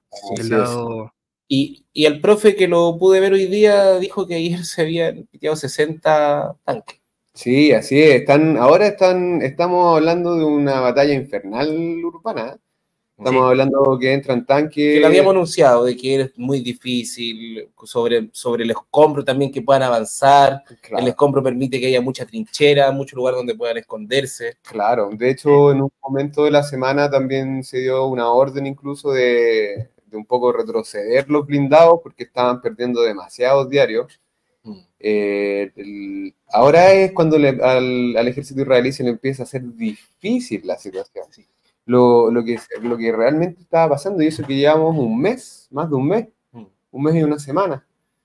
Entonces, bueno, no, no por ello Israel, los israelíes no han tenido inserciones en la ciudad. Este, como decía, es un mapa del 19, que es del 19, y el siguiente mapita que tenemos Claro, acá está en la parte ya más, más al norte y están, eh, yo, no- yo creo que todos hemos visto a la gente que anda buscando información, el, el hospital indonesio, que ha salido eh, bien dañado por los bombardeos y todo eso, y nuevamente, eh, según estas incursiones, la FDI busca apoderarse de un hospital, al igual que lo hicieron con el otro hospital que se lo tomaron buscando diciendo que habían Armas de jamás, Claro. gente de jamás. Claro, entonces ahora eh, una cosa es, bueno, el, el hospital indonesio está ahí, eh, alrededor de la carretera, que también es, eh, es una arteria, es la arteria principal que, que tiene la franja de Gaza en general y franja, o sea, y Gaza City en particular, ¿no? Ahora, Claro. vamos, Oye, Hernán. Un, paréntesis, un pequeño paréntesis que hay una pregunta que he visto ahora que me dejó, me dejó colgando, así es que la estuve buscando, esta de acá. A quien chucha le compramos petróleo. Y Ah, y también, también puso algo. y la América- puso de- el- o sea, mira, de acuerdo al- a la información que tengo, el 80% del petróleo refinado que se consume en Chile viene de Estados Unidos. El 80%. Sí, Sí, dice, Chile compra petróleo a Brasil, Angola, Estados Unidos, Ecuador y Canadá, parece. pero el- la proporción es minúscula. Sea, Sí, pero Estados Unidos es lo principal. Mm. Oye, Eso. y, también, también ahora acá nos dice, nos hace pregunta, igual es difícil, ¿eh? dice que había esperado todo el programa esto, no estamos con el profe, pero algo, algo se sabe. Eh, las negociaciones jamás con Israel todavía no se saben porque ahí están, hay, bueno, hay países tratando de, de mediar. Egipto. Egipto, Estados Unidos le pidió directamente a China mediar en este asunto con Irán. Y obviamente Irán también está, eh, está, está viendo todas las posibilidades, Sí. desde las, desde las diplomáticas hasta las de, de protección a, a los palestinos. Dice, si nos pueden hablar de las corrientes facciones de Hamas, eh, dice la de la Hermandad Musulmana, Khaled Mechad y la de Liberación Palestina. Eso deberíamos dejárselo, yo creo, al profe Java para la próxima, pero sí, él nos decía de que hay, más allá de las facciones, hay, por ejemplo, cuando le preguntábamos por el por la persona que está en Qatar, por uno de- que es del directorio de, De Hamas, y decía que la gente, al menos los de la resistencia, los que estaban en Gaza, no, no había mucha cercanía con ellos. Como que se armó Hamas como partido y como corriente también política, eh, ha tenido sus propios desarrollos en el pueblo que resiste, en el que está en Gaza al menos. Entonces ahí es más complejo, eso obviamente se lo vamos a dejar al, al profe Java que lo responda. Sí, o sea, comentar también que ha pasado un montón de agua bajo el puente, o sea, el, el tema de los hermanos musulmanes, eh, Hamas, el Estado sirio, Irán, ha tenido, ha tenido su, su, su, amistad y también su- sus enemistades, pero bueno, como todos los, como todos los vecinos, ¿no? Mm. Ahora en este momento hay ciertas circunstancias que los une, así como eh, la resistencia en general en Palestina, que proviene de distintas, eh, de distintos, eh, por decirlo, sistemas ideológicos o, o facciones políticas, en este momento están todos unidos en tanto de que, de que existe la ocupación, ¿no? Mm. Este Bueno. mapita está bueno, pues, para ir viendo eh, la bueno. Perfecto, la relación de, de muertos que hay en este conflicto tan largo. Este empieza desde el 2008 hasta el 2022. Evidentemente, cuando salga el del 2023 va a estar eh, absolutamente disparado. Estos gráficos son bien buenos. Siempre Hispan TV está sacando buena infografía. Yo, al menos desde ahí, saco bastante infografía. También comentar algo, otras cosas que han ido pasando eh, alrededor de esto. En el frente norte eh, también se ha recrudecido eh, la situación, ya que murieron unos periodistas libaneses y Hezbollah también contraatacó. hay soldados israelíes muertos, atacaron una base militar y, creo que una fábrica. de- no recuerdo bien, hay muchas noticias que hay que ir viendo. Bueno, en realidad uno está leyendo estas noticias han pasado hartas cosas también eh, respecto a lo palestino. Eh, las fronteras, como decíamos, los frentes de batalla son diversos. Estuve leyendo por ahí que las milicias eh, iraquíes, que son pro-iraníes, estas que están como, bueno, cuando llegue el Kiko y po- podamos poner el mapa, vamos a ir explicando mejor eh, para la visualización, pero adelantarles que tanto Yemen eh, como las milicias eh, iraquíes, eh, pro-iraníes, que creo que son chiitas, también están manejando actualmente una misilística a tal punto que ya, pu- ya están llegando esos misiles a Israel. Y hace esta semana ya lo dijeron, anunciaron estos ataques, que están atacando en los mismos lugares donde están atacando los hutíes de Yemen, eh, también manejándose. ¿Podríamos poner el, el mapita de Gaza eh, live? Ya, lo vamos a poner acá. ¿Te parece? Sí, me parece. Abremos una ventana. Porque ahora ya estoy saliendo un poco de Palestina, pero es, es como el, esta onda que deja Palestina en la región, que vamos a ir subiendo de a poquito, para ir explicando al- algunos acontecimientos en realidad noticiosos que, que sucedieron en la semana, ¿no? Ahí, Perfecto. espérate, espérate, espérate, tengo que compartirlo, tengo que hacer. Y acá. Estamos. Súper. Sácate las, no- las noticias, ¿se pueden sacar? Es que no, no, sé, no se pueden sacar. parece. Ah, no, ahí sí. Ah. No se pueden sacar. Ya, eh, vamos subiendo entonces un poquito, eh, un poco para que se vaya viendo los países de la región. No, Ahí ya. Ahí está Palestina, justamente, la Palestina histórica. justamente. Ocupada. Entonces, sube más. porque Creo que se vea Irak. Irak. Irak y, claro, está Irak. Siria y acá está Irak. Irak. En, es- en esa parte de Irak, ahí, desde ahí están disparando los misiles estas milicias. Eh, así que ya se le abre otro frente aéreo a, a Israel, aparte del, del yemení. Otra noticia importante, eh, búscate Yemen, entre Yemen e Israel, eh, o pa- entre Yemen y Palestina, para que la idea es eso, entender un poco el mapa en grande, porque Pero vamos a hacer así, perdón. Es que se, se- esto, ahí, ahí esto está. es Yemen súper, y acá eso, Palestina. eso, quédate ahí. Yemen. Quédate ahí. Eh, Yemen eh, agarró un barco que se acusa que es de un millonario israelí. Eh, Yemen ya había advertido que en el mar que controlan, ahí en el mapita, eh, iban a atacar cualquier, cualquier situación, incluso comercial. Es decir, de hecho, este es un Sí. barco comercial, no es un barco, no es un barco y tenemos las imágenes, tú tenés las imágenes, Hernán, de... Tenemos un video. Que lo Ah, sí, podríamos, sí, hay, un video, podríamos Vamos a poner mejor el video. Sí, sí, el video es interesante. Está está súper bien hecho. Sí. No, Ah, es. no, no. ¿Cu- ¿Cuál era el...? ¿a dónde Está en, en el Telegram. ¿Acá, este? Ese es. Ya, pero espera, espera, espera. Un minuto, un minuto nomás. No me demoro nada, no me demoro nada. Perfecto. Bueno, de todas maneras, ir comentando que esto es, un hito bien interesante porque de alguna manera se le está cerrando a Israel una ruta comercial que es esencial porque es una ruta la ruta marítima más corta que los une con la India, con Mm. Sudáfrica, con China. es una ruta comercial marítima muy importante. Entonces, por lo que estuve leyendo, eh, el cortar esta ruta. Voy a poner ahí. Ya. El cortar esta ruta marítima de importancia va a hacer que todas las embarcaciones que se, que, que se dirijan a Israel desde el Asia van a, que- van a tener que darse una tremenda vuelta por el Cabo de Buena Esperanza, Sudáfrica, Mm. y van a tener que ir subiendo por la costa occidental de África hasta llegar al estrecho de Gibraltar, meterse al Mediterráneo y, y de ahí recién llegar, o sea, a la vuelta de la loma, Mm.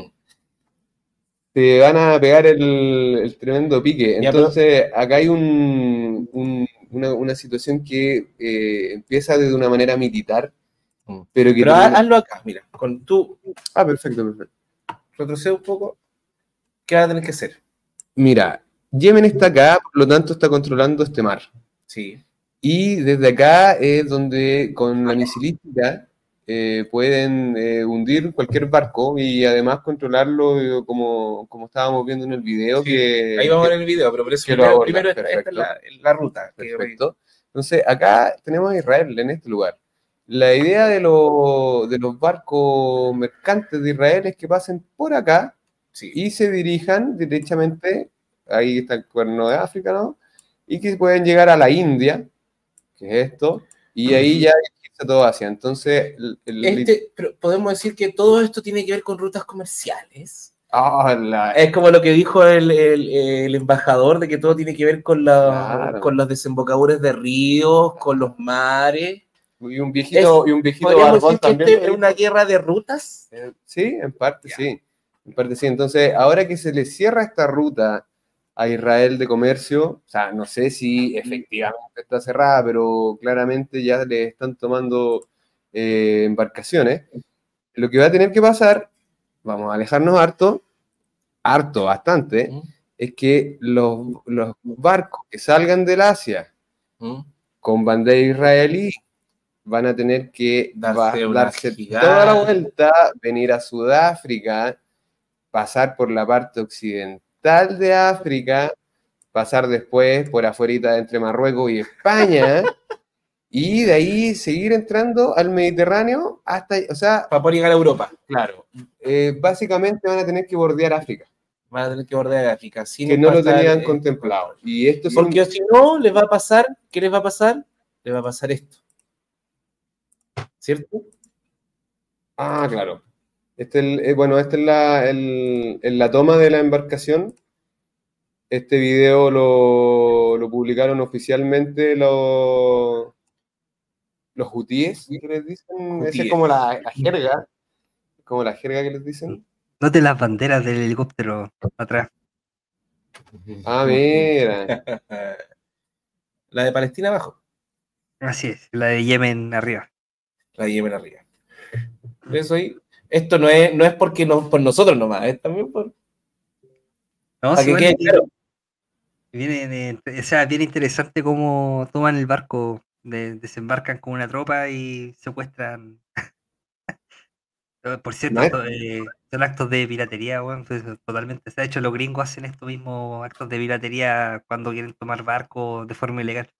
Que no es llegar y tomar un barco en alta mar, y de hecho, muy bien por los UTIs que sean capaces de ese tipo de operaciones. O sea, bien- Hernán, si pudieses ir comentando cómo, o sea, si se está moviendo bien la tropa, yo sé que al- algo sabes. Claro, soy tan experto en movimientos tácticos, pero al menos no están disparándose entre ellos ni están ah, disparando como flight de, no sé, pues, brasileño van disparando al aire con la pistola eh, torcida, no, no, no están haciendo como movimientos no profesionales, que están moviéndose bien. de, manera coordinada.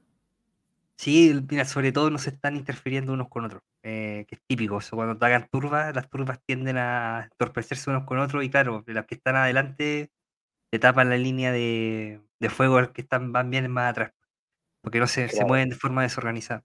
Y generalmente terminan heridos y muertos por estupideces, fuego amigo, cosas así. Bueno, eh, un pequeño paréntesis, como siempre sabemos, ah, cada vez que muestro un video lo pienso, como siempre sabemos que estamos al filo de la censura, póngale me gusta, comparta ahora, por favor, eh, ponga la campanita para que le avise, porque este video, si desaparece en YouTube y a usted le gustó esta información, vaya al de Facebook y ahí comparta o al de Twitter, porque sabemos que cuando compartimos videos pasa estas cosas y bueno, y cuando hablamos también de ciertos temas. Oye, bueno, en todo en, este contexto que de, esta, de este acontecer noticioso respecto a la situación palestina, o sea, estamos viendo que ya de alguna manera se está regionalizando militarmente. Eh, en la semana pasada, creo que a finales de la semana pasada, eh, hacen o, llaman a, una, a, una, junta de los BRICS urgente. El tema, la situación gazatí. Así que se juntaron a través de internet, así como lo hacemos entre nosotros acá, a hablar. Y, fueron todos los BRICS, y además de todos los BRICS, los nuevos miembros de los BRICS, incluso Argentina, que se supone que se van a oficializar el, próximo año. Bueno. No se van a oficializar nada, parece.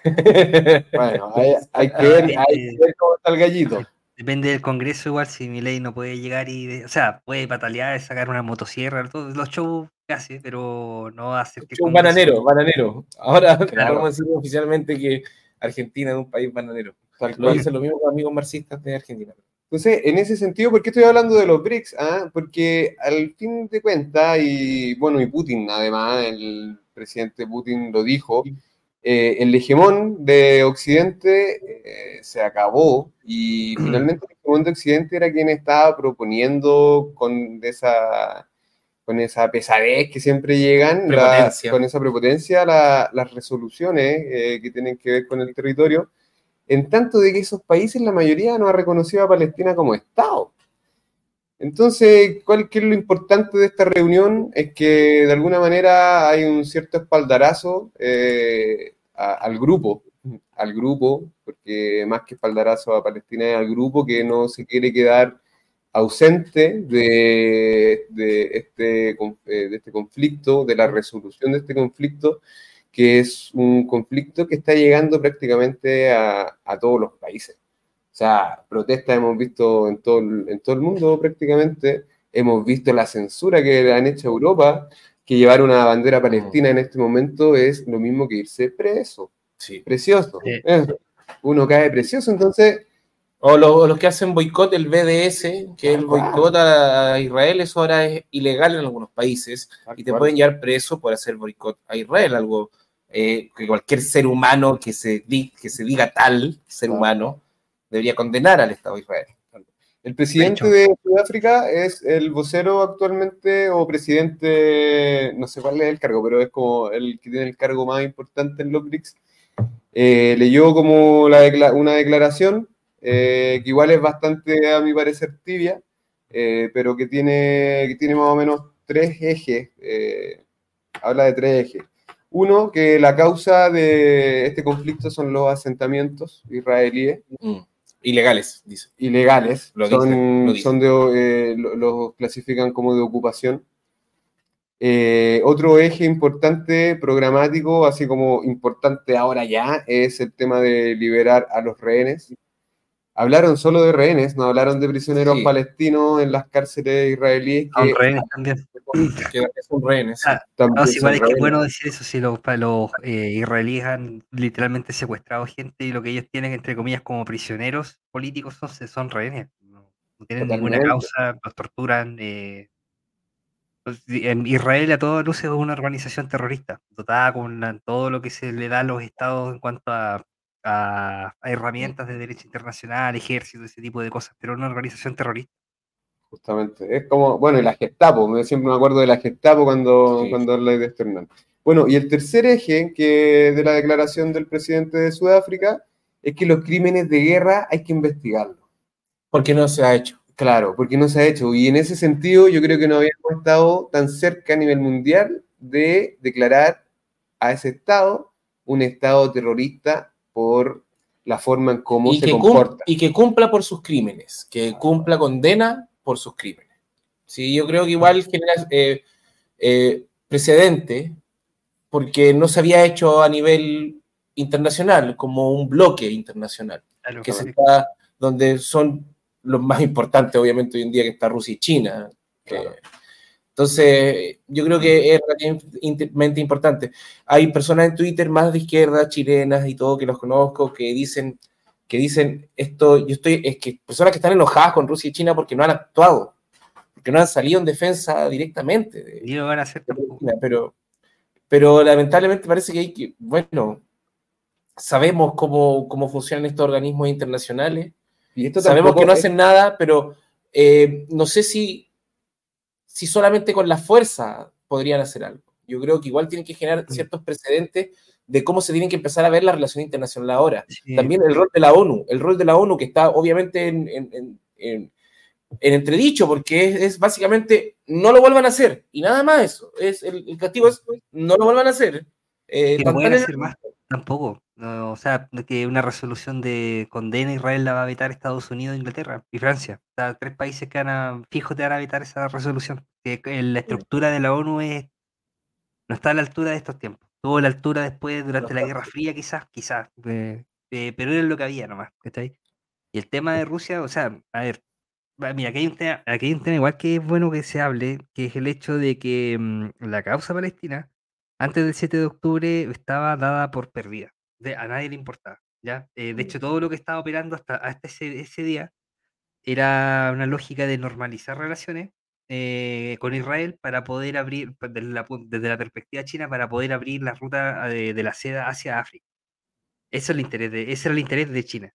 El interés de Rusia era que la, los conflictos se mantuvieran al mínimo porque estaban tratando de apuntalar a su, a, su proxy en el Medio Oriente, que es, el, que es Al-Assad, básicamente. Si eh, cumple ese rol de proxy de Rusia, eh, independiente de la posición que quieran tener con, el, con Siria, y por cierto, igual estoy a favor del gobierno de, del ejército árabe sirio y de la lucha que están liberando contra los terroristas eh, de corte salafista, de Takfirí. Pero mm, desde el punto de vista de Rusia, Siria es importante porque le apuntara a la base de Tartus, la base de Tartus acá en el norte les permite tener un, puerto de 365 días al año disponible para sus barcos en el Mediterráneo.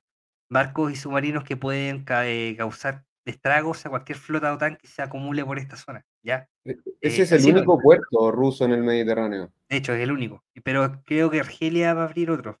Están en conversaciones y con el gobierno libio que, viene de la tradición de Gaddafi también. Creo que sí, pero de, ayuda militar. Todavía tienen que ganar la guerra. ese es el mm. tema con Libia. Eh, falta mucho para que eso ocurra. Aparte que Egipto, Turquía están metiendo sus narices ahí, es un conflicto súper complejo. en algún momento lo vamos a tener que ver en este programa. Y, bueno, igual esto, esto viene a, hacer, a cerrar un círculo respecto a que todo tiene que ver con todo los conflictos están todos concatenados de alguna manera u otra. Sí. Eh, yo quiero hacer referencia un poco a las preguntas que hace Ara, que son muy interesantes y que quizás no tengamos la respuesta a todas. Obviamente, esto es una, una creación o construcción del conocimiento colectivo y agradecemos mucho a nuestros editores. Estamos muy contentos con no solamente con, con lo que logramos hablar con Nicola, los temas importantes, eh, los invitados que hemos tenido, sino también por el público. Quiero hacerlo público, a nuestro público, guillotinero. Qué tremendo público que tenemos. Eh, gente preparada, se nota bien preparada. Y, pregunta, tengo medio preguntar, ¿Chile reconoce a Palestina como Estado? Eh, sí. Lo o sea, hay embajada. Hay embajada. Así que eso, eso, eso es lo más importante, hay embajada. Y hay una embajadora. Ahora ella es una embajada enviada por la Autoridad Nacional Palestina, claro. que como vimos que Nicolás Jado ha dicho muchas, muchas veces que el el, líder de esa, la Autoridad Nacional Palestina es Mahmoud Abbas y sus 40 amigos, o sea, más claro que eso no puede ser, ha dicho que también eh, son un poco serviles al Estado sionista. Totalmente, es, un cártel. Eh, la autoridad palestina es un cártel que está a su servicio a sí mismo, si funcionan como una banda de matones, básicamente. Eh, que se opone, se le disparan, cooperan completamente con la, con la entidad sionista y, y, de hecho por eso apareció jamás en Gaza, en primer lugar. La policía, de la autoridad opera con, el Estado sionista. Y la última pregunta, la última pregunta de, Ara dice, esa es mi última pregunta, ¿dónde uno se puede informar del BDS en Chile? Hay poco conocimiento del BDS en Chile, no está tan, tan, pese a que tenemos la, comunidad más grande de palestinos en Chile, Em, también no todos están muy enterados, politizados o arraigados también a su, a su, a su territorio.